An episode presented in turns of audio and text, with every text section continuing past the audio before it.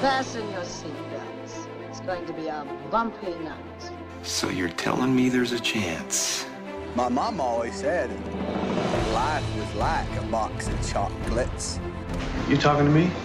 Well, a, a boy's best friend is his mother. Get away from her, you bitch! Mm-hmm. This is a tasty burger. I drink your milkshake. Laugh it up, fuzzball. Frankly, my dear, I don't give a damn. Brie is good. Iron Man. Saludos y bienvenidos a Cine Express Podcast, episodio número 95. Mi nombre es Fico Canjiano, como de costumbre. Vamos a estar hablando de películas icónicas, favoritas, de la crítica, de la audiencia, de, de nosotros, de los que nos escuchan y nos apoyan, este, la- eh, grandes en la taquilla a nivel mundial, etcétera, etcétera. Así que gracias por sintonizar nuevamente a Cine Express Podcast. Eh, y antes de hablar de la película que escogimos, que fue este servidor, el servidor para esta ronda, eh, voy a presentar a los colegas y a los expertos y amigos eh, de, esta, de este podcast. Así que vamos a empezar con el profesor, digo, perdón, vamos a empezar con el filósofo, eh, José Morales. Saludos, José, ¿cómo estás? Ah, saludos, este, vamos a aprovechar este momento, ¿verdad? Para enviarle un saludo a- a- al profesor León, que no, no- no estará hoy con nosotros. Este, así que nada, este, saludos Alexis, espero que estés muy bien y buen viaje, brother. Y nada, saludos a todas las personas que nos están escuchando. Gracias, Fico. Espero que tú también estés bien. Igual, Rob, todas las personas que nos están escuchando. Tengo entendido que Luis, este, The Dude, se va a unir ahorita a nosotros. Puede ser verdad que. Que entre por Entre ahí por como ahí. lucha libre. Exacto. A tangana. Y nada, listos, listos para, para entrar a la mesa virtual con, con esta fantástica película.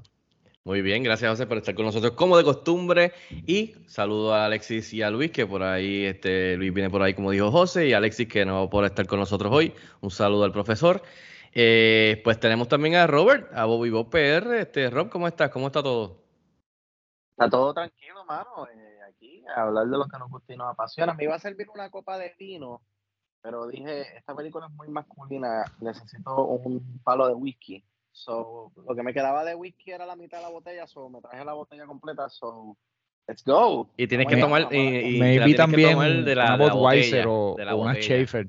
Exacto. Papi, es que estoy bebiendo de la botella. O sea, no Así, es chiste. bien De- macho. ah, sí, a lo macho. No me quito la camisa porque Y José, José, te falta, te falta un sombrero de, estos de, de vaquero, de la pava esa que tú tienes, falta eso. Y algo de vaquero o, o una gorra Para de esa sepan, este, todo- militar.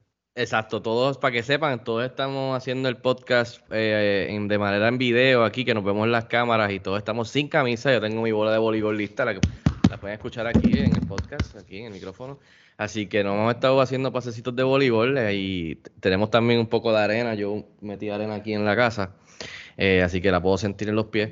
Así que estamos listos, estamos, esta- estamos en el set adecuado. eh, así que nada, la selección de esta ronda, de esta, esta ronda me tocaba a mí. Así que, y la película que yo escogí fue Top Gun, del, dos- del 1986, del maestro Tony Scott. Esta película es con Tom Cruise y fue un clásico, o sea, se me hizo fácil porque quería emparejarla de la mano, o sea, con el estreno de hoy mismo, que, que estrenó aquí en cines de Puerto Rico y mañana en Estados Unidos y alrededor del mundo, de la secuela de este clásico del 86, que es Top Gun Maverick, que llega tres décadas después, más de tres, tres décadas después, perdón, a los cines. Así que este fin de semana mucha gente va a ir a verla. Este, y, quería hacerlo. Que, o sea, que, que, que no es que se me hizo fácil o difícil, sino que lo pensé, dije, ok, esta no creo que es la mejor película del mundo y quizás mm, si no fuese el estreno de Maverick la escogería, porque es la realidad. Eh, quizás la toca, lo hubiésemos tocado en otro momento en el podcast, porque en realidad es un clásico, especialmente de los 80, pero eh, dije, déjame cogerla porque might as well empatarlo con la gente, o sea, con el estreno de esto y hacer un, un bundle bien chévere eh, y pompearnos de una vez, porque en realidad eso fue lo que hice, pompearme de una vez para ver la nueva. Se la, vi, la vi con mi esposa porque ella nunca la había visto, así que también fue una, una experiencia bien chévere que ella se sentara a verla. Así que nada, Top Gun se me hizo fácil, se me hizo difícil, no importa. Eh, así que la primera vez que la vi tiene que haber sido en VHS con mi viejo. De seguro la vi eh, o grabada de él en uno de los VHS que grababa las películas que dan en HBO o, en cable. Y la vi, me encantó y crecí con Tom Cruise, crecí con Top Gun, o sea, con esta película, me recuerdo que el, Nintendo, que mi bisabuela me nos regaló, que en paz descanse, uno de los primeros juegos que yo jugué fue el, el jueguito de Nintendo de Top Gun, que olvídate de explotar aviones y que volar en el aire y qué sé yo, todas estas cosas, lo más difícil de ese juego era aterrizar el avión en el portaavión después de la misión y o te estrellabas antes de llegar al portaavión o te pasabas de, largo y caías por el otro lado del portaavión, así que eso, ese juego siempre me recuerdo de él. Después en Sega Genesis, en el Sega CD, había un juego que también era de aviones que se llama Tomcat Alley, que era de Sega CD, brutal también, que era con, con pietaje de, de estos, de estos dogfights, de, de estos jets. Así que siempre me ha encantado esto, siempre he visto, ese, visto esto de los pilotos y, y fighter jets y todo esto en la guerra y todo esto, o sea, es como algo casi ahí con ser astronauta, como que wow, estos tipos están, están en verdad están cabrones, eso está bien difícil. Yo ni sabría dónde empezar, en verdad, si fuera a hacer eso. Así que usted tenga a esa gente que se dedica a esto y usted tenga a mis amigos pilotos y que viajan todos los días de aquí a Miami, de aquí a Nueva York, de aquí a, a Europa, a Asia. O sea que, que en verdad que eso es una profesión este, bien, bien fuerte y bien y brutal también ante mis ojos. O sea que mi respeto. Así que, y viéndola en estos días, antes de pasárselo a ustedes para ver sus experiencias con Top Gun, mano, esta película es súper, súper testosterona, adrenalina, machismo, alfa, tú sabes, que estamos viendo el otro día, yo y José, The Northman en Fine Arts, o sea, es como que, tú sabes, super macho, y, y, y hablaremos esto en la mesa virtual, pero es como que te pompea, y al mismo tiempo, mientras yo la veía ahora en estos días, esto, esto era como un, como un comercial del Navy, básicamente, ¿sabes? Eh, en ese momento, o sea que el auge, la pompeadera, la, el, el- el compañero, la camarada, todo esto, ¿sabes? Eh, eh, eh, de verdad que me, me recordó esos tiempos de, de, de que estar creciendo en los 80 con estas películas que eran así, o sea, Iron Eagle, no sé si ustedes se recuerdan de Iron Eagle, que el, el papá se estrella y lo tienen de prisionero y el hijo entrena para ir a rescatar al padre. O sea, eh, que hubieron como dos o tres secuelas. Estas- todas estas películas que eran así, de Behind Enemy Lines, y hay que ir a buscarlo, tú sabes. Sylvester Stallone, Schwarzenegger, Bruce Willis, Van Damme, Steven Seagal.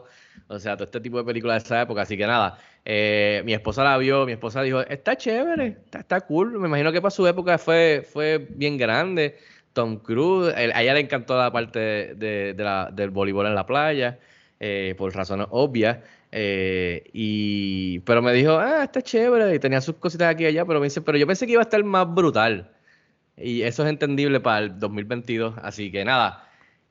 Rob, antes de ir con José, háblame de tu primera experiencia con, con Top Gun del 86 y qué tal viéndola en estos días, si, si, si, si te, se te hizo alguna diferencia o, o pretty much the same. Ah, mira, pues yo, eh, yo entré en el, en el Danger Zone eh, en estos días, eh, por segundo episodio consecutivo. Esta es una película que vi por primera vez hace poco, al tiempo de COVID. Eh, Uh. Ustedes saben que yo llevo todo el tiempo de, de duración y de, y de- y de vida de este podcast diciendo que nunca he visto Top Gun, nunca he visto Top Gun, pues, falacia, malacia, paracia, y pues mira, se me dio.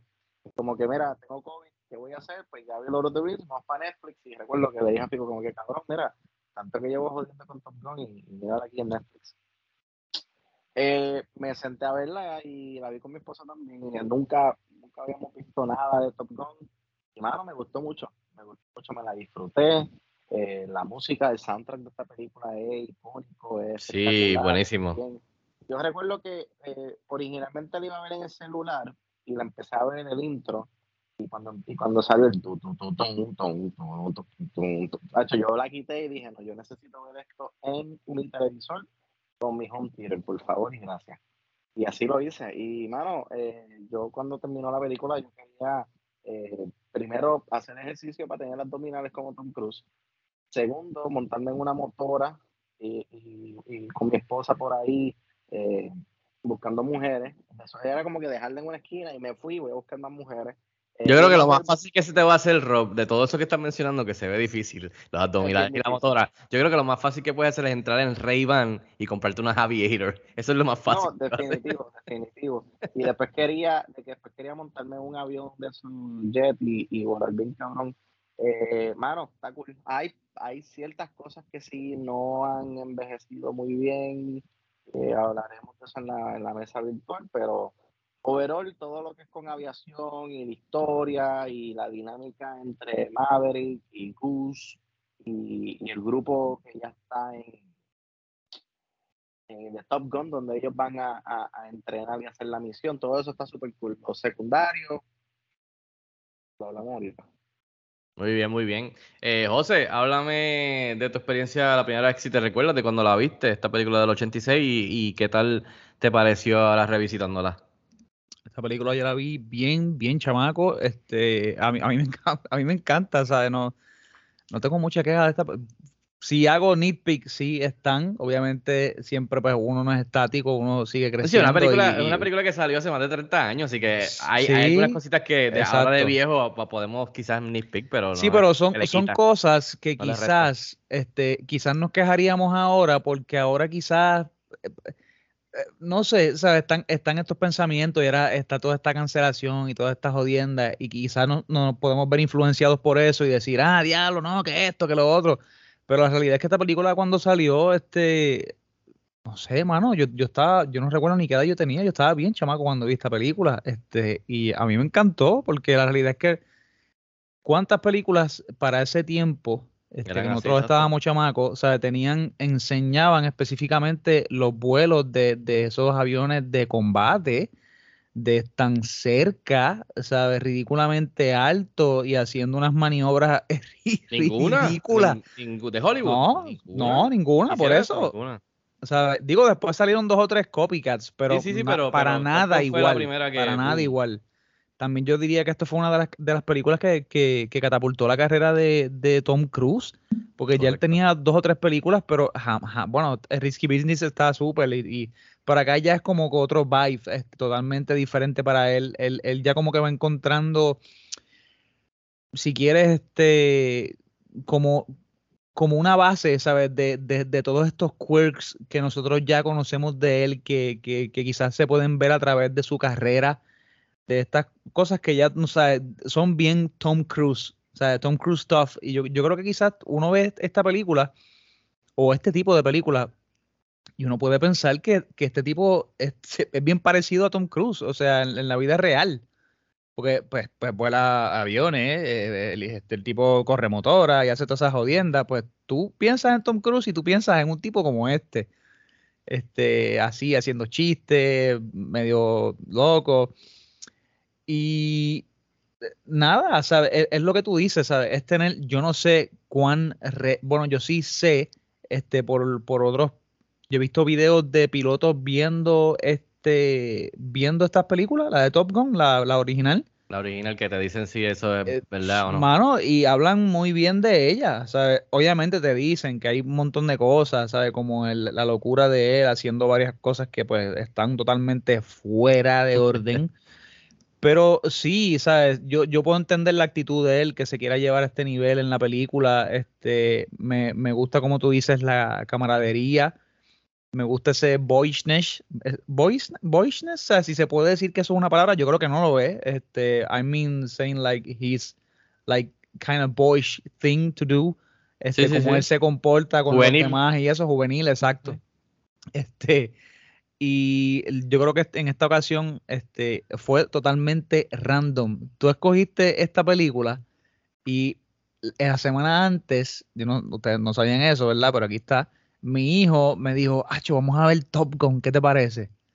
Nice. Así que la- ya la hemos visto como tres o cuatro veces. Y también otra que, se, que me gusta mucho, que es, es un concepto bien parecido, es la de Days of Thunder. Uf, sí, sí, para, el- para, para mí es como, esas dos son como. sí, porque es como que, ok, aquí entraste Double a lo, de, a lo de los aviones y aquí entraste a lo de NASCAR y, ¿sabes? Y, mano, es, es puro entretenimiento, ¿sabes? Es una película que tú te sientas a verla y estás ahí todo el tiempo. A mí los personajes me parecen muy bien. Yo creo que he escuchado varias quejas de lo que es este no sé, que, que deberían enfocarse más en los vuelos y, y todo lo demás, pero am, yo, yo encontré bastante interesante la historia de, de su padre y demás. Nada, entraremos en eso ahorita para no alargar esta, esta sección, ¿no? Pero la realidad es que eh, Top Gun es una película que, que de verdad yo me disfruto mucho y me imagino que la seguiré disfrutando este, for years to come. Y sí, ¿no? Y también que además de que es un clásico de los 80 por el soundtrack, porque cuando salió también catapultó a Tom Cruise, como tú dices, que ahí fue una de las primeras películas, tú sabes, de él, eh, donde todo el mundo lo conoció, este, porque le fue muy bien en la taquilla, sino que también este, eh, exactamente eso que, que siempre va a estar en el, en el zeitgeist de la cultura popular, porque cuando quiera una persona comenzar a ver películas de una filmografía como la de Tom Cruise, que todavía está activo, gracias a Dios, y le, deseamos mucha salud para que siga haciendo películas, eh, van a empezar a ver las películas de cuando era jovencito, o sea, eh, eh, ya sea como tú dices, tu hijo, por ahí entra a ver películas de Tom Cruise, o sea, mis nenas cuando después vean alguna película, quizás quieran ir para atrás a ver las películas de Tom Cruise cuando era jovencito. Y están las de Cocktail, está eh, Risky Business, está Rain Man, Days of Thunder, que para mí, como tú dices, es como un double feature. O sea, lo que él hizo por los aviones, lo hace por los carros en NASCAR, porque si no es por esa película, yo no sabría. Ahí fue que yo me interesé por el deporte de NASCAR y de que los carros corrían estas carreras y cómo funcionaba y todo eso. Y si te fijas, es casi mismo el, el, la fórmula del muchacho uh -huh. que es talentoso, pero no sigue las reglas y tiene temperamento y es un loco, y este tipo que está entrenándolo, y qué sé yo, y hay un tipo que es la competencia, eso es como que es la misma fórmula. Hay, hay también una académica, una doctora. Exacto. Que, hay, que hay otro, está el otro tipo que se llama con él. Sí, ¿sabes? exacto. So, eh, y, y, y, no, que... y, no, es que él fue el único, estas películas eran así de los 80 y los 90. Siempre, la fórmula esa de que había uno que era el enemigo, pero entonces al final se unían o era buena gente y se abrazaban y estaba esta mierda de macho y qué sé yo. La, la doctora que era la psicóloga que analizaba la película. Además, hasta en, en Batman. Oye, había... que después lo hicieron en, en Rush. ¿no? Hicieron muchas cosas, sí. Y, y esa historia fue verdadera. O sea, sí, la de Rush, sí. que es buenísima. Perdón, Rob, ¿qué ibas a decir algo? Yo creo que al, al, al final, ¿verdad? Cuando Tom Cruise se retire, eh, ¿verdad? Que están hablando de su filmografía. Mano, qué filmografía tan impresionante y tan... Um, o sea, no, no repite la misma fórmula de, o sea, como que película de acción. Él, él se ha aventurado también en, en el drama y le, y le ha quedado eh, magnífico. Tiene una filmografía eh, muy variada. ¿verdad? Esa era la palabra, gracias. Hay variedad, o sea, no son como otros actores, gracias, José que todo es acción, acción, acción, acción, o comedia, comedia, comedia.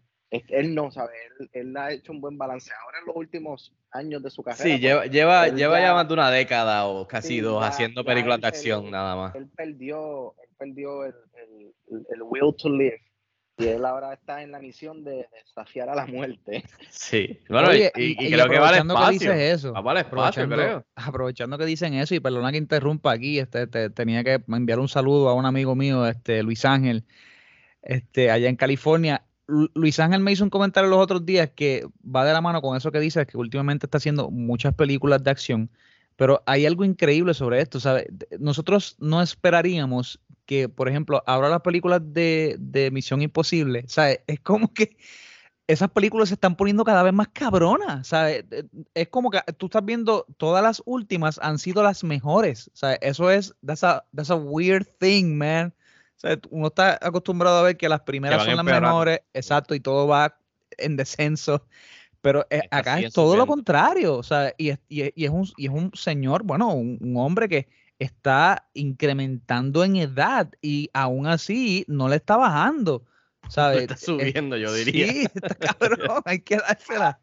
En estos días, precisamente, también salió el tema. El trailer de, de Mission Impossible también esta semana. De la, de la nueva, de las 7. Que, que, esto de, de, Mission Impossible es lo que Fast and Furious quisiera hacer. Sí, en vez de, mientras más películas pasan, Fast and Furious se va poniendo más absurda y más estúpida y más, bueno, más de lo mismo. Mission Impossible es todo lo contrario. Mientras más pasa, es como que la, la historia se va poniendo más intrigante. Oye, yo no he visto, eso lo está comentando, yo me vine a montar en el tren de Mission Impossible la última con Fallout. O sea, yo no he visto lo que viene de, antes de eso. No, mano, tienes que sentarte a verla desde la primera. Todas son buenas. A mí, la más flojita dicen que es la segunda, que creo que fue John Woo, el director, con las palomas.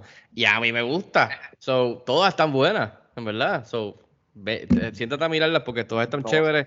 no Tienes No, tiempo porque y la nueva es- sale en el 2023, así que tienes tiempo. Es bueno ver, ¿sabes? Cómo la tecnología va avanzando. Sí, la evolución a- y los stunts. de los stunts, la, la misma cinematografía, ¿sabes? Sí. Cómo va tomando, bueno, y él también, como tú dices, con los stunts, es algo No, no, y el mismo personaje de Ethan Hunt, como va evolucionando también desde el principio, que es jovencito, literalmente, cuando hizo Mission Impossible 1 a como ahora. So, eh, así que nada, eh, antes de entrar a la mesa virtual, voy a dar unos datos de Top Gun. Ob- Obviamente estrenó en 16 de mayo de 1986, una duración de 110 minutos, dirigida por Tony Scott, escrita por Jim Cash y Jack Epps Jr., eh, inspirada en un artículo titulado Top Guns, publicado en la revista California tres años antes del estreno de la película. Eh, fue producida por Don Simpson y Jerry Bruckheimer eh, y distribuida por Paramount Pictures. Esta película trata de este joven piloto que junto a otros estudiantes de la Escuela de Armas de Estados Unidos compite para ser el mejor de su clase en, esta academia para, pilotos. Em, the best of the best, básicamente. Eh, entonces, eh, logro elogios o detalles que tengo aquí apuntados, que son muchos, pero y que pueden buscar en, la, en el internet. Tengo aquí que tiene 56% eh, en Rotten Tomatoes, eh, Rotten, actually. Eso no, no me cogió por sorpresa. Su soundtrack es uno de. Sí, que hablaremos de eso. Wow. Su soundtrack es uno de los más populares de todos los tiempos, lo- logró, logrando eh, eh, convertirse en, en un disco platino nueve veces, o sea, por nueve. Nominada a cuatro Oscars, ca- eh, ganó uno, que fue la mejor canción este, del año Take My Breath Away, obviamente un clásico. Ganó un Golden Glove, también a la mejor canción Take My Breath Away. Ganó un premio Grammy, mejor interpretación musical pop, que fue el, el anthem, el theme de Top Gun, el de tun, tun, tun, que empieza, que ahí ya uno se pompea al principio.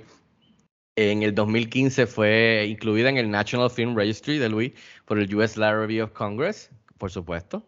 En el 2013 fue eh, reestrenada en formato IMAX 3D por seis días, en el 2013. En el 2021 fue reestrenada en los cinemas de Dolby y los teatros de la cadena AMC. Eh, fue la película más taquillera de su año del 86. En el 2008 fue colocada eh, número 455 en el listado de las 500 mejores películas de todos los tiempos de Empire Magazine. Wow, 500. Eh, Yahoo Movies la colocó 19 en su listado de las mejores películas de acción de todos los tiempos. Eh, la línea de I Feel the Need, The Need for Speed fue escogida 94 por el AFI en su listado de 100 Years, 100 Movie Quotes.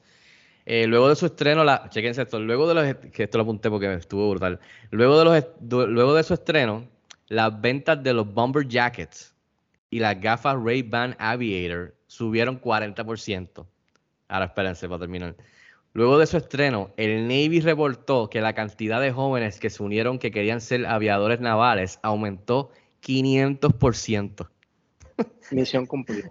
Exacto, misión cumplida. Que se lo estaba mencionando ahorita de que era como si fuese un com- básicamente un, un comercial, o sea, un ¿cómo se llama eso? Este, un un ad, este, un Sí, un Ay, arte como algo bien. hay una palabra, Navy, ah, hay una De- palabra de- que es De reclutamiento. de reclutamiento. eso mismo, Sí, sí. reclutamiento. Eh, básicamente, eso, o sea, De obviamente. hecho, no, no no, no no es estoy caso, feliz por pero- ese dato, pero, pero pues está bufiado también. No creo que ese ha sido el, el- el- el punto de la película, porque no lo es, pero de casualidad también es- funciona como eso. Así que nada, con eso, con esa, con esos detalles, esos números, abrimos la mesa virtual. Antes de que ustedes quieran seguir por ahí, tengo que decir que me, me gusta esta película porque obviamente crecí con ella. Es algo que, que, que similar a Star Wars o similar a estas cosas que uno ve como que, ok, esto es como que, wow, ah, bien allá, yo no llego allí, tú sabes como, como, como que jets, fighter jets en el aire, estos tipos están bien duros, o sea, se ve como bien lejos. Y yo tengo amigos que han se han convertido en pilotos, o sea, que tampoco es algo que realmente es inalcanzable, pero en ese momento yo creciendo y de chamaquito y creciendo, pues obviamente, además de que yo no creo que me iría bien porque he ido descubriendo poco a poco que tengo, eh, I'm afraid of heights, o sea, tengo miedo a, a las alturas si me subes bien alto, así que no creo que me iría bien. Eh, así que me, me gusta por varias razones. eh, como mencioné, eh, Tom Cruise básicamente creo que había hecho, que yo me recuerde, Risky Business, The Outsiders, que era un reparto grande con Patrick Swayze de estos chamaquitos, Risky Business, que es un clásico de él, hizo Legend, que tienen que verla, que es con el unicornio, eh, y después Top Gun.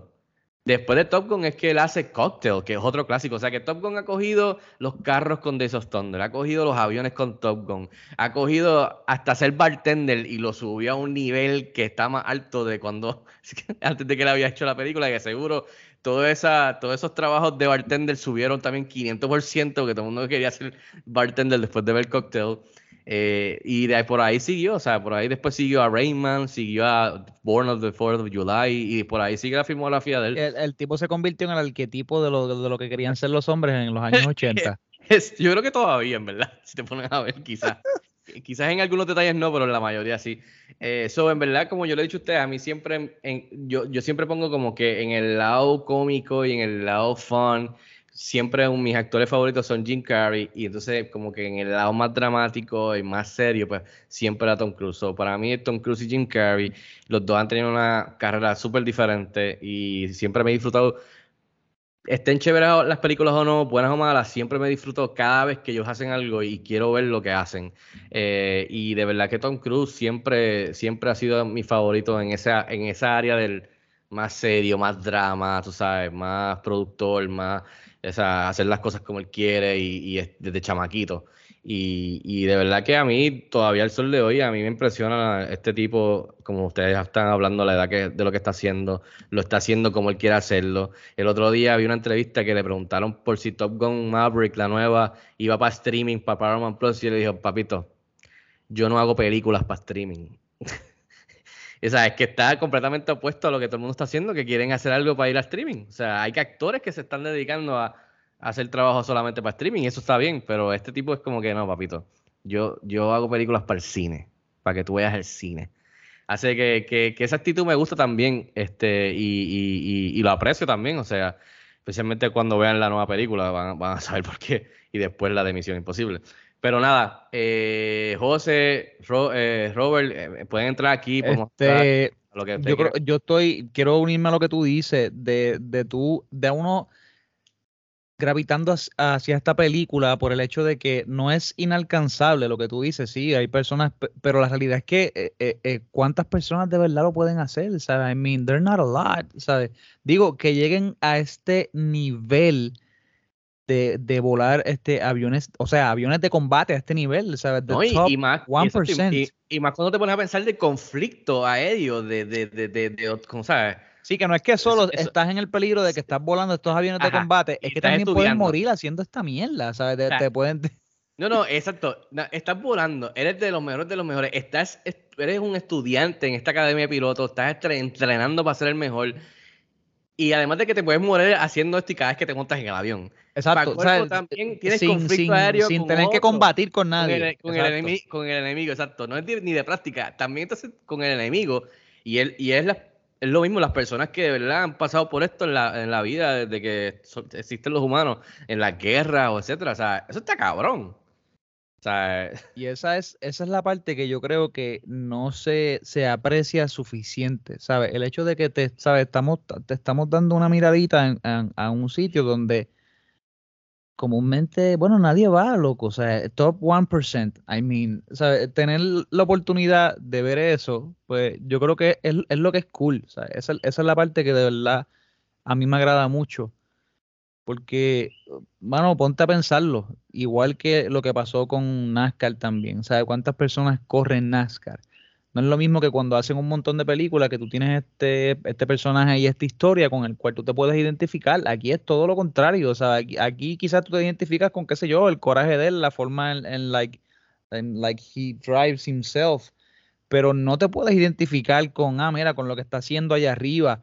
También hablando de cinematografía, me agrada mucho el enfoque en, el crew, este, cuando están en la nave, ¿sabes? en las tomas de cámara de, detrás del avión, debajo del avión, por encima del avión, por el frente del avión.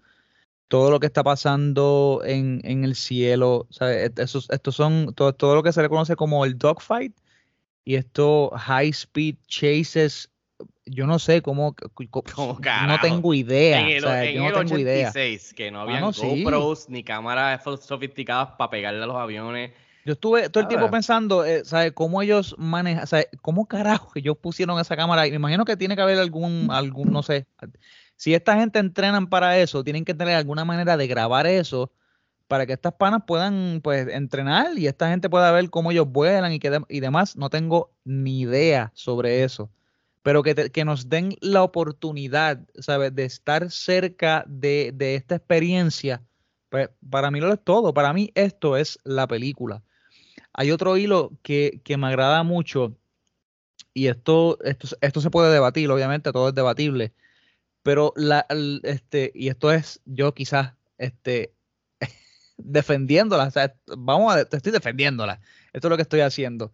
Esta otra queja de, de lo simplista que, que puede ser, este, que, que puede ser este, la trama, ¿sabes? El underline theme este, por debajo que se puede sentir un poco ligero. Este, sí, lo es, ¿sabes? No es el más profundo del mundo, but I mean, that's not why, why we're here, Pero yo entiendo que eso se, se usa como una manera de poder trazar un hilo conductor a través de la película, porque no es como que vamos a ver un documental de aviones y nos vamos a sentar, nos van a enseñar las escenas, es- o sea, la cámara se va a mantener todo el tiempo en el aire. Y yo creo que el, el struggle personal de él, el, el- el que también acompaña a los pilotos, por ejemplo, cuando el, el pana vira, que tiene este ataque de pánico porque est- estuvo, pues, la, la oportunidad de mo- casi de morir, ¿no? De que su familia se quedara sin, sin esposo y sin padre. Me gustó mucho eso, o sea, me, me gustó que también se enfocaran en el que hay gente que está hecha para esto y gente que no, se van, lo que también ocurrió con la muerte de Gus. O sea, que la película no come cuento en enseñarte Sí, no, de que, lo, lo que ¿sabes? arriesgan, lo que arriesgan Exacto. por ser los mejores y hacer esto todos los días. O sea, eso, eh, eh, esa escena es bien importante y está casi al principio de la película y creo que fue bien efectiva porque te, te pone la perspectiva de lo que arriesgan y de que, como dicen, no todo el mundo está, o sea, puede meterle mano a esto y, y, y ese panic attack que le da le puede dar hasta el mejor, que después podemos verlo a él que él también le da en cierto momento después, tú sabes, por lo, después cambia y, Que de hecho que él era, o sea, él era el number one. O sea, ese era el chamaco que estaba, que era considerado Hombre, para ir a Que top. gracias a él, exacto, que él se quitó, entonces entran Gus y, y Maverick. O sea, que, que también eh, ¿Qué, es bien qué- importante. qué nos, qué nos dice eso? Es como que, ¿sabes? Tú estás bien duro, pero cuando llega la hora de verdad, ¿sabes? You never know, man. Sí, todo, no todo el mundo reacciona igual, aunque estés bien duro. Y, y, y es bien importante esa escena porque, porque además de eso, exacto, abre la puerta para que Gus y Maverick puedan ir. Yo sé lo que tú estás diciendo de que estás defendiéndola porque quizás es un poco simple, pero la verdad es que, José, para una película del 86, lo estamos diciendo nosotros ahora que estamos en el 2022 y hemos visto tantas películas que tienen la misma línea de trama que se inspiró de seguro en esta película. Pero para el 86, en este boom de las películas del 80 de Hollywood, con, con o sea, Big Budget, una primera película que yo creo que debe ser la más brutal que han hecho en cuestión de aéreo y de con el Navy quizás en liga con ellos y qué sé yo, y sponsorship, no sé cómo funcionó. Pero la, la trama sí, o sea, si la ves ahora en el 2022, quizás como mi esposa la vio por primera vez ahora y quizás Rod nos puede decir un poco, ¿te parece como que eh, la trama pues, eh, no es la gran cosa, tú sabes? Pero en el 86 puedo ver que fue algo, wow, coño, espérate, estos, los pilotos. Tú sabes que ah, me el acabo de dar cuenta. El padre. No, que- no- no ah, la tengo que defender. Ella se defiende sola, no la tengo que defender. y otra cosa, tú sabes que a mí me parece muy interesante esta trama de, de Charlie, ¿sabes? Del call sign de, de- de la muchacha que es la astrofísica. Esto, eh, eh, esta trama puede funcionar muy bien. Este, no estoy diciendo que aquí lo hizo mal, pero o sea, no- nos, ponemos acá a pensarlo, ¿sabes? Que se pueda, o sea, vamos, vamos a explorarlo, ¿sabes? Nosotros aquí la idea, eh, eh, que podamos explorar la relación que se pueda dar entre una académica de este nivel, este, que ahora está también este, como este, private contractor con, con el Air Force o con el Navy, y se enamora de, de este chamaco, de este estudiante, ¿sabes? Que quizás ella, vamos a decir que quizás lo mire por, lo mire por debajo del hombro y, y que ella misma se impresione de, enamorarse de un chamaco, ¿sabes? En el cual en cualquier día de la semana ella no se fijaría. sabe que, ta- que tam- también tiene una dinámica que es bien interesante de explorar por todos los prejuicios que se pueden dar de un lado al otro, este, sea del, del, del académico al, al Air Force y viceversa. Que también me parece bien interesante cómo se puede dar la dinámica de esta relación. Este, lo digo seriamente, no estoy vacilando. Yo, yo, Rob, si quieres entrar ahí. Ah, mira, me voy- me- si quieres terminar tú esa línea, pues yo irme por otra línea. Este, y seguimos entonces. Yo, yo quiero, eh, para hacer el hilo de, de José, te, te soy honesto, viéndola en estos días, a mí, a mí honestamente, en cuestión de la trama, que como tú mencionas, sí quizás ahora en estos momentos pudiese verla a alguien como Rob o mi esposa y decir, eh, la trama no es la gran cosa, es bastante simple de, de A B y de B a C, tú sabes, no, no hay mucho muy, muy complicado que digamos. Eh, especialmente para una película de acción, que básicamente es una película de acción con un drama. Eh, pero a mí, por lo menos viéndola en estos días, cuando me senté con mi esposa, lo, no, es que, no es que no envejecido algunas cosas de la película, no. A mí todo me funcionó, todo está muy bien, yo me la disfruté y creo que es una buena película, no es una mega película ni súper brutal. Creo que obviamente la persona que se sienta a verla ahora, ahora quizás esté un chin decepcionada porque como es un clásico y como estás, es como que diablo Top Gun, tú sabes. eh, con tantas películas que han visto después de, de entonces, de Sí, acción. es, es como si se convertiría en su, en su peor enemigo a la misma vez. Sí, la misma exacto, película. Que, que puede, que, que es algo que le va a pasar a una película que, que es de, de- de antes, tú sabes, que lleva ya más de 30 años, cualquier película, o sea, es entendible. Pero tampoco creo que se puede usar en su contra tanto, porque no sería justo. Así que, pero sí creo que lo menos que me disfruté y creo que lo más flojito de la película es toda esa línea que tú mencionas de, de, de este romance. Eh, que, que viéndola ahora, muchas, muchas cosas Ginny me recordaba, porque te- fácilmente esta película yo no la había visto hace como 15 o 20 años, de verdad. Eh, es el interés, por- me parece que el interés por ella eh, es mucho de la primera parte de la película o de este romance, es porque ella lo que quiere es la información de cómo él Exacto, hizo ella quiere la información. So, a mí ya no me caía muy bien ella, tú sabes, y nada en contra de Kelly McGillis y la actriz y todo, o sea, en cuestión del personaje. So, ella a mí como que, él le gustaba a ella, pero a mí como que me caía mal ya por lo que estaba haciendo, porque para mí no estaba haciendo, porque él, ella, ella estaba como Sí, eh, engatusándolo. para Exacto, cogerle ella lo que quería era la información. Y después, ay, me enamoré de ti, ay, Dios mío, take my breath away. Eso me parece un poco hipócrita. Y De segundo, hecho- se supone que Por ella, favor. que es, esa, es la maestra, esté revolcándose con un chamaquito, porque de, de todos estaban ahí, es, es el más chamaquito que se ve. O colmo tiene la cara de, antiético. tiene la cara de niño, básicamente, de todo el grupo. Porque hasta Val Kilmer se ve más hombre, el otro se ve más hombre. Yo incluso se ve bien niño, bien juvenil. O sea, que él coge el más chamaquito. O sea, es por poco Gus también, pero él coge el más chamaquito. Y es porque es el que hizo esto. Porque es lo que tú dices, si él no hubiese hecho eso, ella ni lo mira como ni miró a los demás. Que Val Kilmer era el number, el number one prospect. So, Ujú. Si ella no había visto a ninguno, no Sí, que es cuando, es cuando se entera de que él fue el que hizo el, el- ahí el el- break. Exacto. So, Ahora- no, me, no me gustó eso de, que, de, de, de, de engatusarlo y usarlo sexual para conseguir lo que ella quería. Lo que quiero, lo que quiero aclarar es que recuerda, ahora, ¿sabes? Quiero aclarar esto antes de seguir. Lo que yo digo es que esto sería bufiado explorarlo. No, no, no vayan a confundirse que estoy defendiendo esta relación de la película y que me gustó, porque es, es lo que más, es, la- es lo, de hecho, es lo más light que se encuentra de la película, por eso digo. Pero que yo creo que se, si lo hubiesen hecho de otra manera, de por sí, yo lo puedo ver funcionando pero quizás con otra línea, no esa misma línea, ¿verdad? Que, que utilizaron, como tú dices, de, mano, yo, yo, yo de verdad te necesito porque tengo que bregar con mi research y, y de verdad, pues eso es todo, ¿sabes? That's it. Y Y después, ay, entonces pues caí. Ay, me enamoré, exacto. Ay, Dios mío. Porque te vi sudado en el, en el elevador y bueno, te bañaste, pero entonces e- eso, ¿Qué? eso es Que todo, cabrón. eh, El- mi esposa empezó a reírse. que el cabrón que estaba jugando voleibol sudado, bien cabrón en maones. Se monta, se pone el bomber jacket, se va en la motora y llega a la casa de la tipa. Y mi esposa, pero el cabrón se va a bañar ni nada. Apestoso fue para la casa. Y yo le dije, sí, pero espérate, espérate. Se va a bañar en la casa de ella. ¿Me puedo bañar? Ah, Adiós, ¿qué haces aquí? No, vine a bañarme. Me vino- puedo bañarme en tu casa. Y ella, ok. Mira, ah, to- tocando la línea de Cosas de los 80. trama, de- tocando la línea de la trama y de que si eh, la trama es fíjate obviamente tenía consciente el hype y ustedes mismos me la hypearon demasiado pero no me sentí desi- desilusionado mano sentí que cumplió con, con, con mi expectativa la expectativa que yo tenía en cuestión de todos lo- lo- los dogfights o sea cuando tú entras a ver esta película tú vas a verla por, por los dogfights y por ver los aviones tú no vas a entrar a ver esta película por, por, por la historia romántica. O sea, there's no way.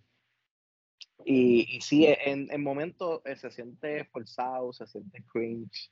Me dio, de momento me dio como que, que- como que me- vergüenza, quería mirar, la, quería mirar para el lado, quería mirar la pantalla.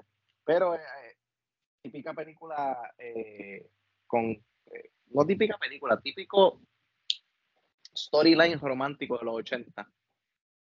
Y estoy de acuerdo, no, para mí esta película es todo lo aéreo, la historia de, de Maverick, la historia de, de, de eh, la muerte de Goose, cómo eso eh, jode mentalmente a, a Maverick y cómo él tiene que sobrepasar eh, el sentirse culpable, porque aunque en, en el como un juicio, ¿no? La investigación que el ejército realiza, descubren que no, él, o sea, él está exonerado de cualquier culpa de, de esta muerte. Él como quiera se continúa sintiendo eh, culpable y, y- y se puede ver plasmado en la escena cuando él va a la, a la casa, ve a- a- al hijo, spoiler alert, el hijo ahora es el, el- el Miles Teller en, en la película nueva, so, estoy loco por ver cómo ese storyline se continúa desarrollando.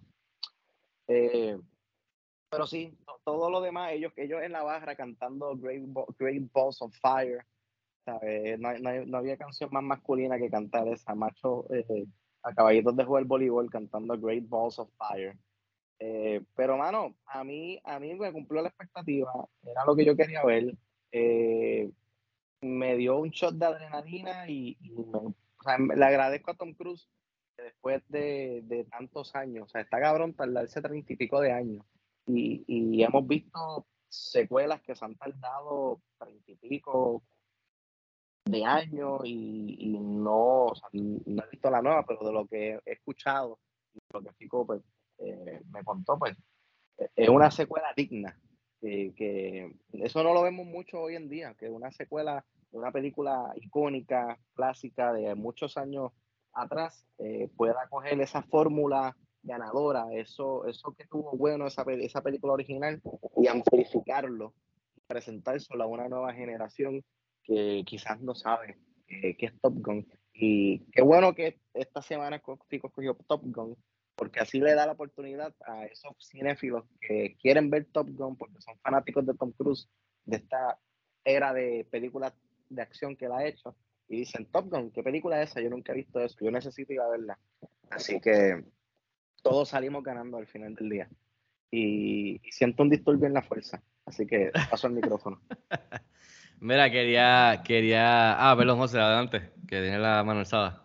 Nada, que quería decir que yo creo que lo que siempre va a funcionar para nosotros de estas películas, o sea, de, de este tipo de películas que pues de los 80, que, y no, particularmente la persona, las personas que, que están de 35 hasta 50 años, es, es que, y es por eso que también hicieron la otra, o sea, no estoy diciendo que van a aprovecharse enteramente de eso, ¿verdad? Y, y me remonto con lo que dice Rob, este, que quizás quieran traerla para nuevas generaciones y también, pues, pues obviamente presentarla en el cine y hacerla a, a fucking boatload of money, que fue lo que hicieron también la primera vez, porque, ¿sabes? Le sacaron un montón de dinero pa- pa- para los estándares de esos, de esos años es el componente, ¿sabes? El componente de, de volver atrás de- del pasado, o sea, es, es lo que nos pasa cuando también vemos este tipo de películas, ¿sabes? Que de, de alguna manera, y yo lo he dicho antes aquí en el podcast, ¿sabes? Nos sentamos a ver esta película y es como si volviéramos a, a ser unos niños otra vez, ¿sabes? Que, que e- esto es lo que siempre este tipo de películas también van a tener, ¿sabes? Que,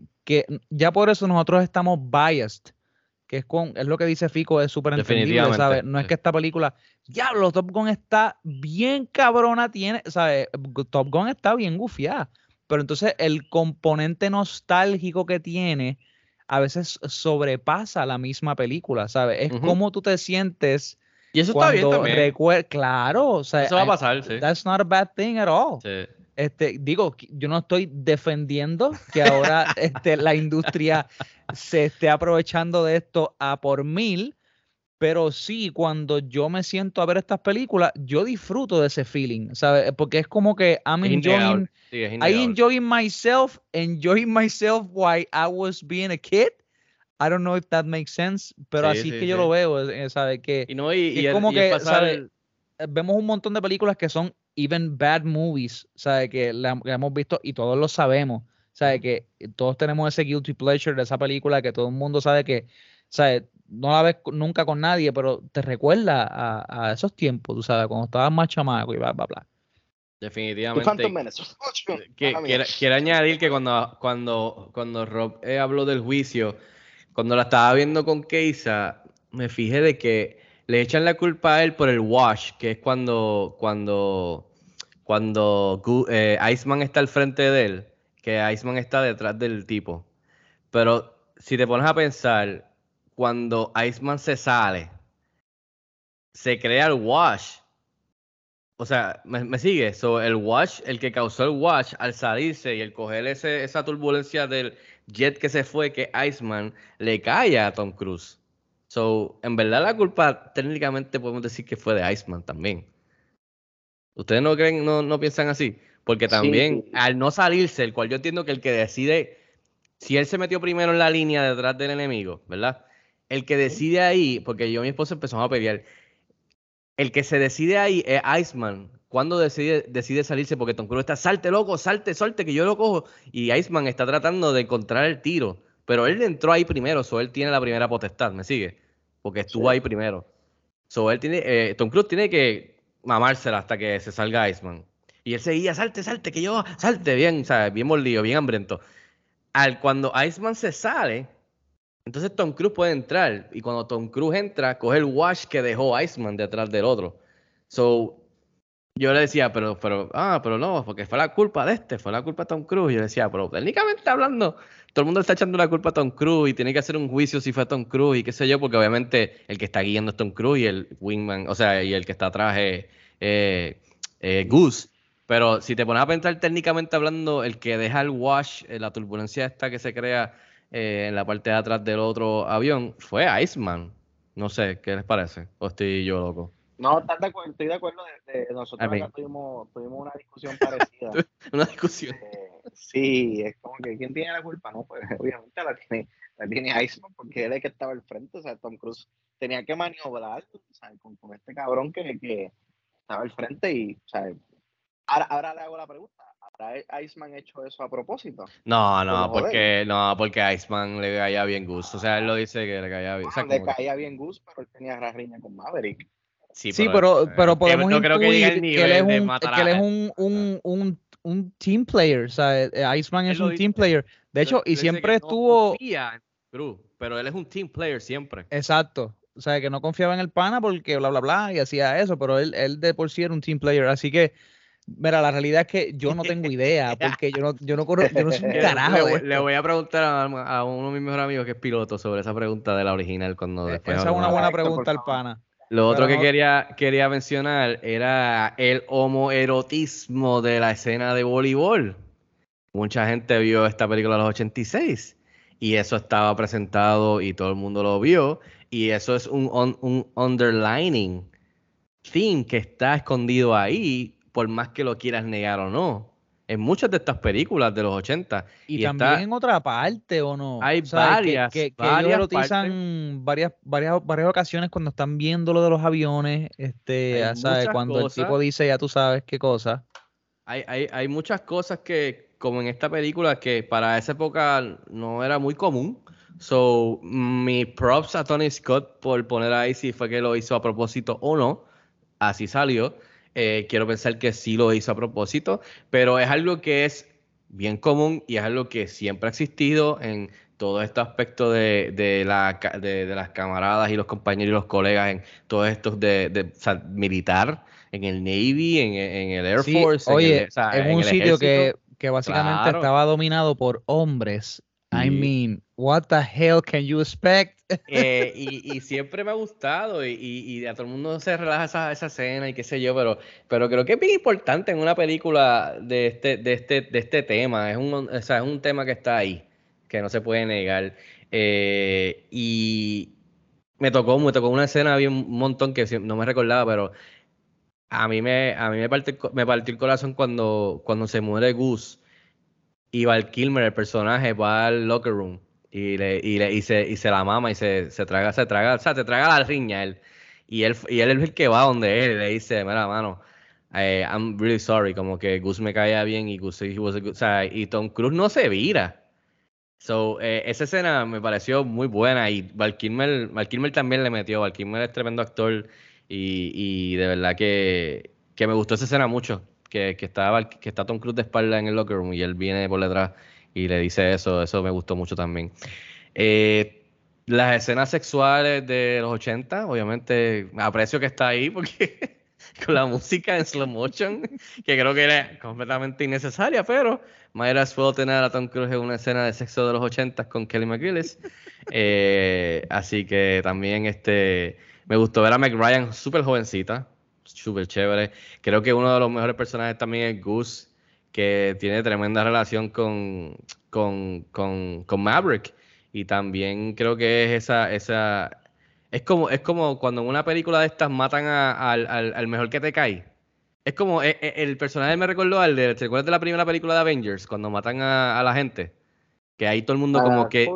ajá, cuando matan a Coulson, que ahí entonces los Avengers se unen y rally ah, gracias a la muerte de él. So, pienso que también eso es el aspecto psicológico de, de cómo Tom Cruise, el personaje, también brega con lo que le pasó al papá, que piensa que no es worthy, que piensa que no puede llegar ahí.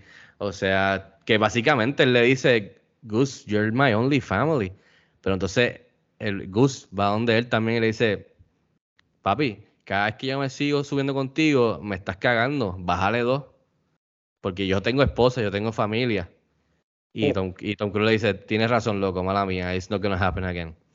Y después el cabrón se pasa. Volví, volví lo hacía. Eh, eh, eh, eso me gustó mucho, ¿sabes? Ese componente donde... no le enseña mucho en las películas y que él Tú podías ver que él, ¿sabes? Como que... O sea, yo sé que eres así. It's not gonna happen again. I know. I know. O sea, como que yo te conozco ya, ¿me entiendes? Yo, yo te acepto como eres, pero cabrón, Bájale dos si puede, bájale uno. Sí.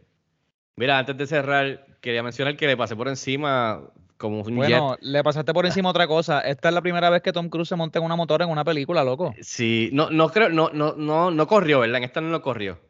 Sí. él, corre, Sí, sí. ah, no, no, espérate, espérate, en la motora, en la motora, en la motora. En la motora, pero no Sí, es la primera vez que se monta en una motora en una película. Clásico, ¿sabes? Con, con los aviones por encima, todo eso es clásico el jacket, los aviators, ya tú sabes. De seguro también las motoras subieron en, venta. Mira, que yo pasé por encima de Jet de, que sale Tom Cruise, Val Kilmer, Kerry McGillis, Anthony Edwards, Tom, Tom Skerritt, que es el veterano que hace del, del, de básicamente el jefe allí. Buenísimo, que es el que le habla del padre, que todo eso está, esa, toda esa línea de la subtrama del padre y del pasado, y como te lo van revelando hasta llegar al final, está muy buenísimo. Y que él es el que básicamente no es como que entra a tratar de ser el father figure, pero cuando se muere Gus, técnicamente ese es el que lo, sigue cogiendo bajo el ala. O sea, es como que. Eh, sí, se como si fuera como un father figure dentro como realmente, Sí, sí yo, yo prefiero agarrarme de que él. Que, de que él es la, la única quizás familia que le queda porque ella me pareció muy hipócrita. No quiero ni hablar de ella.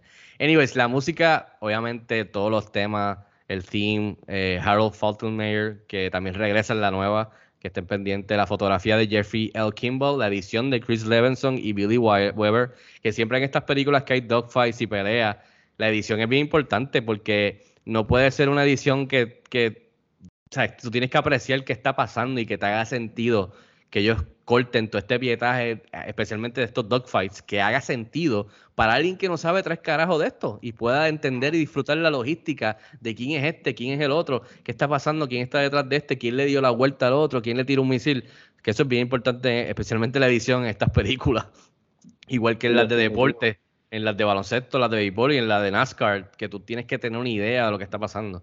Y el presupuesto que José lo mencionó, esta película hizo 15 millones en el 86. O sea, la, la hicieron por 15 millones. La película hizo 357.1 millón en la taquilla. O sea, es que si te busca... Así que ahí yo creo que todo el mundo salió contento. eh, además de los que fueron a verla. eh, y no sé, muchachos, algo más que quieran mencionar antes de, de ir cerrando ya, eh, eh, a ir aterrizando los jets pa- para cerrar el, el portaavión. Eh, Rob, Yo estoy ready para Hyperspeed. ok. Eh, José, Nada, este, yo me quiero despedir cordialmente de todas las personas que nos están escuchando. Si me quieren seguir en las redes, es este bajo Soy José Mora. Así que nada, eh, nos vemos en el cine. A mí me O en la librería. Instagram, eh, Bobby Bob PR. Muy bien, muy bien. Déjame ver si tengo algo más que decir de Top Gun. Es un clásico de los 80, es súper macho, alfa, o sea, batallas aéreas de estos jets, o sea, es brutal, todo. Cosas, cosas que cuando yo era chamaquito no sabía ni que existían. Esta academia donde te enseñan, hablas de, los de los F-14, hablas de, de, de- a ver los portaaviones, ves como dice José que al principio los que los que nadie habla de ellos, que son los que preparan la pista, preparan todas las cosas, son los mecánicos, son la gente que brega ahí, ¿sabes? Eso me gusta que... Wow, que- wow. Yo sí tengo una cosa más que decir. Dale. Ustedes no lo sabían. Ustedes no sabían esto. Andy Dufresne, cuando llegó a Sí. Ciguatanejo, después el tipo cruzó otra vez a Estados Unidos, cambió sus credenciales y se hizo piloto del Navy. Uh, pero Andy Dufresne, el de la... Sí, Ay, esa misma. Shawshank Redemption. Pues tú sabes quién sale en la película. Exacto. Tim Robbins, jovencito. Mira para allá. Es uno de los pilotos. Tim Robbins. Él es uno de los pilotos que sale al final cuando están celebrando, que llegan, Dude, él sale. dude, ese es Andy Dufresne. That's Ese what I'm Tim saying. Robbins, por eso. Sí, cabrón. Ah, pues ahí mira para allá. Ese es el nombre del personaje, Andy Pues, Dufresne. pues el, el actor Exacto. Tim Robbins, jovencito, hecho, sale. Él sale al principio, él es Merlin, si no me equivoco, ¿verdad? Él sale y sale al final, sí, cuando celebran. Que, by the way, la película está brutal y todo, y qué sé yo, y cool. Pero me encanta el party cabrón que forman y celebran la llegada de Iceman y de Maverick. Cuando literalmente han matado gente. Que eso es algo que Cabrón, cabrón, es, eso no, no es tan tipo sen- ¿sabes? mató- Sí, sí, Entonces, sí. O sea, que yo entiendo la celebración y también esta película, o sea, es bien proud, o sea, bien proud to be an American. Yes, baby, let's go. I just killed, I just shut, shut down three jet, fighter jets, maté gente, pero yes, we won. So, también tienes que ver ese ángulo. Eso sería, No, sería ya, si, te- si nos queremos meter en la película, pues ya ustedes saben que esto se puede considerar una película extra right wing.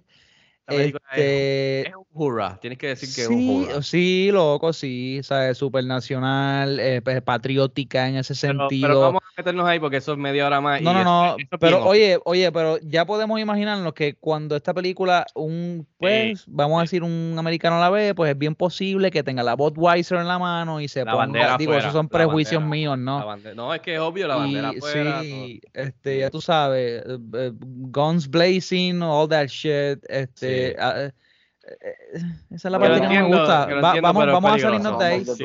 Sí, pero sí. es peligroso, exacto. Eh, así que nada, eh, y por último, los invito a algo que a mí me gustaba mucho, que ya casi no se hace, las parodias bien hechas.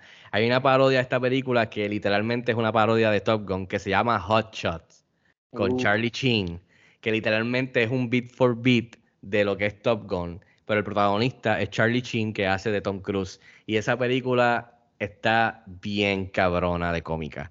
Así que yo voy a sentarme este weekend y la voy a ver porque esa película yo no la he visto hace años y esas películas eran bien cómicas. La primera se tripea a Top Gun y la segunda de Hot Shots con el mismo cast se tripea a. Rambo. Rambo, A sí. Rambo. Así que buenísima, buenísima. Igual que las de Naked Gun, pero estas se tripearon a Top Gun, específicamente la primera, y es un, o sea, es un relajo cabrón. Y creo que el que hace, si no me equivoco, de Val Kilmer es el rubio de Princess Bride, que también sale con el. Claw en Liar Liar, que también es un vacilón. Y Charlie Chin. Así que véanla, se llama Hot Shots la primera, la segunda es la de Rambo. Así que con eso nos despedimos. Este fue el episodio número 20 95 Top Gun de Tony Scott del 86. Vayan a verla, véanla, revisítenla, prepárense y vayan a ver este weekend Top Gun Maverick. eh, que tuve la oportunidad de verla. La reseña la pueden encontrar en el canal de YouTube eh, y está fenomenal, como dije en mi reacción. Síguenos en cinexpresspr.com, en las redes como cinexpresspr. A mí pueden seguir como Fico Canjiano. Suscríbanse al canal de YouTube para entrevistas y reseñas. Y también a este podcast, por supuesto. Eh, suscríbanse, estamos en Anchor FM, Spotify, Apple, Google Play, etcétera. Se suscriben eh, y así les avisa cuando hay un episodio nuevo como este. Gracias a todos los que nos escucharon y pasaron un ratito con nosotros aquí en el Danger Zone. Espero que hayan disfrutado este episodio 95. Un saludo a Alexi, un saludo a Luis. José, gracias. Robert, gracias. Cuídense, que tengan un buen fin de semana y hasta la próxima. Nos vemos en el cine.